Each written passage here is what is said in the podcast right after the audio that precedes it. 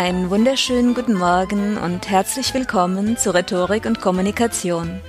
Ich bin Uta Gröschel und heute geht es weiter um Persönlichkeit und Identität. Im letzten Podcast ging es um das bekannteste Paar der großen fünf Dimensionen der Persönlichkeit, der sogenannten Big Five, nämlich um Extraversion und Introversion. Heute geht es um die vier anderen Gegenstückpaare, um Verträglichkeit oder Kantigkeit, Offenheit oder Konventionalität, Gewissenhaftigkeit oder entspannte Sorglosigkeit und emotionale Beweglichkeit oder emotionale Stabilität. Sehen wir als erstes das Paar Verträglichkeit und Kantigkeit einmal näher an. Verträglichkeit ist die Neigung zu Friedfertigkeit, Hilfsbereitschaft, Sanftmütigkeit, Nachgiebigkeit und menschlicher Nähe. Mit verträglichen Menschen zusammenzuleben ist einfach und unkompliziert, denn ihnen geht die Harmonie weit über das Durchsetzen einer bestimmten eigenen Vorliebe. Wer mit einem verträglichen Menschen in Urlaub fährt, hat eine gute Chance, den Urlaubsort zu bestimmen. Zum Shoppen in die Berge? Aber gerne, wenn dir das Spaß macht, bin ich doch sofort dabei. Ein Musterbeispiel für hohe Verträglichkeit ist Harry Potters großer Freund Hagrid, dessen Güte und Bereitschaft, sein Herz an feuerspeiende Drachen und dreiköpfige Hunde zu verlieren und sich bei seinem gigantischen Halbbruder Grob blaue Augen zu holen, entwaffnend liebenswert sind. Verträgliche Menschen wollen eher gemocht als bewundert werden. Sie erfreuen sich an der Zufriedenheit anderer und halten diese für wichtiger als schonungslose Ehrlichkeit oder als ihre eigenen Präferenzen in kleineren Dingen. Ein gutes Motto für einen verträglichen Menschen bietet Oscar Wilde Großzügigkeit ist das Wesen der Freundschaft. Wahrscheinlich haben die Verträglichen auch Marie von Ebner-Eschenbach verstanden. Es gibt wenig aufrichtige Freunde. Die Nachfrage ist auch gering. Das Gegenstück zur Verträglichkeit ist die Streitbarkeit mit der Lust an der Auseinandersetzung, dem Gefecht, dem Sinn für Distanz und Abgrenzung und den starken eigenen Überzeugungen und der Bereitschaft, für sie zu kämpfen. Ein ausgesprochen kantiger Charakter in diesem Sinn wäre Clint Eastwoods Dirty Harry und John Travolta als klischeefern bauchkratzender und klassisch kampflustiger Erzengel in Michael gehört in den sympathischeren Teil dieser Gruppe. Negative Versionen der besonders reibungsfreudigen sind JR in Dallas und der skrupellose Finanzhai Gecko, den Michael Douglas in Wall Street darstellt. Ein kantiger Mensch könnte als seine E-Mail-Signatur den Einstein-Spruch verwenden. Ein Abend, an dem sich alle einig sind, ist ein verlorener Abend. Das nächste Gegenstückpaar von Charaktereigenschaften ist die kulturelle Offenheit im Gegensatz zur Konventionalität. In der kulturellen Offenheit steckt die Neugierde, der Spaß am Neuen, der Wissensdurst, die Lust auf Veränderungen, der Kunstsinn, die Lust an Bildung und die Toleranz.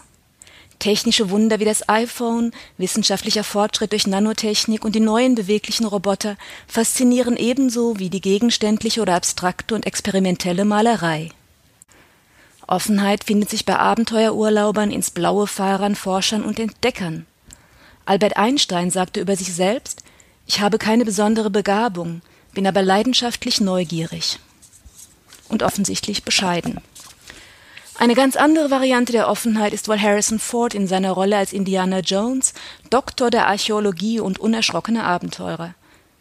Ein anderes Bild der Offenheit ist die Figur der Marianne in Jane Austens Sinn und Sinnlichkeit, die sich von gesellschaftlichen Konventionen nicht davon abhalten lässt, ihre starke Zuneigung zum gut aussehenden und romantischen jungen Willoughby schockierend offen auszuleben. Die Konventionalität entspricht einer Neigung zur Tradition, dem Setzen auf das Bewährte, das Sichere und Beruhigende, der Bodenhaftung und der Betonung des Praktischen und Machbaren. Besser den Spatz in der Hand als den Vogel auf dem Dach. Die Stimme der Vernunft warnt hier vor unnötigen Risiken. Never change a running system. Gentechnisch veränderte Pflanzen rufen starke Abwehrreaktionen hervor und Rituale entfalten ihre beruhigende Wirkung auf fruchtbarem Grund. Man findet die Konventionalität in der zeitweise nostalgischen Vergangenheitsverklärung im Film Pleasantville.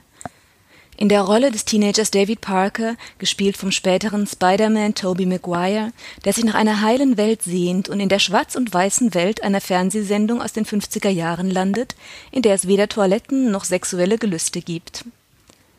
Ein sehr konventioneller Mensch könnte denken, wer nach allen Seiten offen ist, kann nicht ganz dicht sein. Ein weiteres Gegensatzpaar bilden die Gewissenhaftigkeit und die Sorglosigkeit. Gewissenhaftigkeit hat die Abteilungen Ordnungssinn, Zuverlässigkeit, Selbstdisziplin, Zielstrebigkeit und Pflichtbewusstsein. Gewissenhaftigkeit ist eine der wenigen Persönlichkeitsmerkmale, von denen man auf späteren beruflichen Erfolg schließen kann. Wer gewissenhaft ist, will Ordnung schaffen, systematisch vorgehen, Bücher alphabetisch ordnen, DVD-Sammlungen katalogisieren, auf Vorrat einkaufen, langfristig denken, Pläne schmieden und die Welt organisieren. Ein äußerer Hinweis auf Gewissenhaftigkeit ist förmliche Kleidung, ein typischer Beruf wäre Buchhalter oder Wirtschaftsprüfer. Die Devise lautet Ordnung ist das halbe Leben. Gewissenhaft ist Harry Potters wunderbare Freundin Hermine, die schon alle Schulbücher gelesen hat, bevor das Schuljahr in Hogwarts auch nur anfängt. Pflichtbewusst bis zum Exzess ist Sir Anthony Hopkins als Butler in Was vom Tage übrig bleibt, der weder seinen Gefühlen für die Haushälterin nachgibt, noch es großen persönlichen Schmerz gestattet, ihn am korrekten Dienst zu hindern.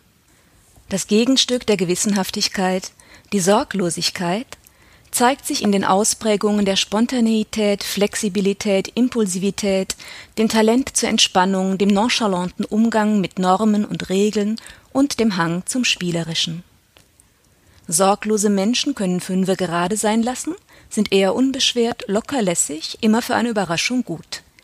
Sie sind wechselhaft, sie folgen ihren Instinkten und handeln spontan. Von ihrer Umwelt erwarten sie hauptsächlich positive Reaktionen und Grübeleien sind ihnen fremd. Einprägsam sorglos ist der Bär Baloo in Disneys Dschungelbuch.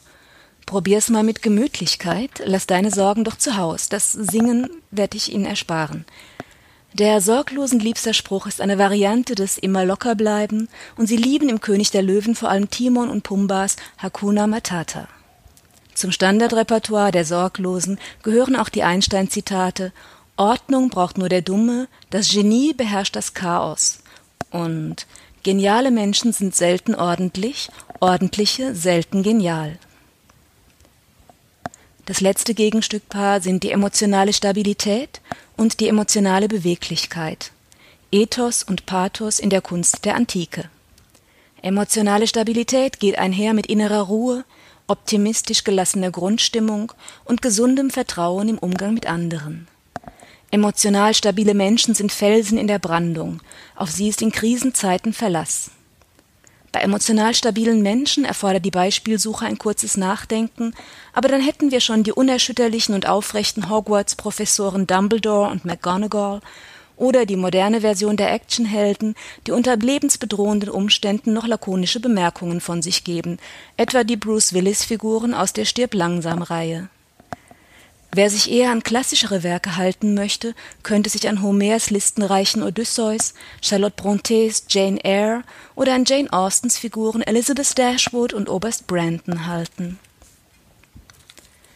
Emotionale Beweglichkeit bringt mit sich die Abteilungen Nachdenklichkeit, Vorsicht im Umgang mit anderen, Erregbarkeit, Begeisterungsfähigkeit und eine große Bandbreite von Stimmungen.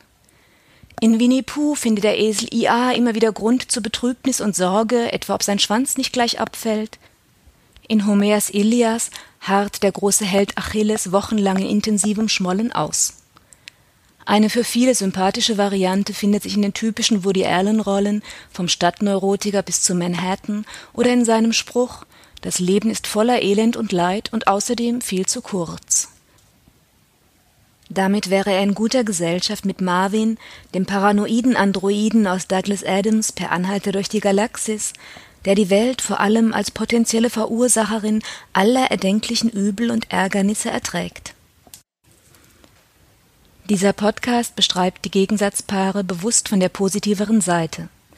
Während die Fachliteratur mit Ausdrücken wie Mangel an Verträglichkeit oder Neurotizismus operiert, und die gesellschaftlich stromlinienförmigeren Verhaltensweisen deutlich positiver benennt. Der Podcast folgt damit den Grundsätzen, die im Viereck der Eigenschaften schon dargelegt wurden. Es gibt von jeder Eigenschaft eine positive Variante und ein negatives Extrem, und nicht jeder Mensch, der Freude an einer fetzigen Auseinandersetzung hat, ist gleich ein fieser Streithammel. Er ist eben eher kantig. Um weitere Persönlichkeits- und Identitätsfragen geht es dann im nächsten Podcast. In diesem Sinne, auf Wiederhören, alles Gute und eine schöne Woche.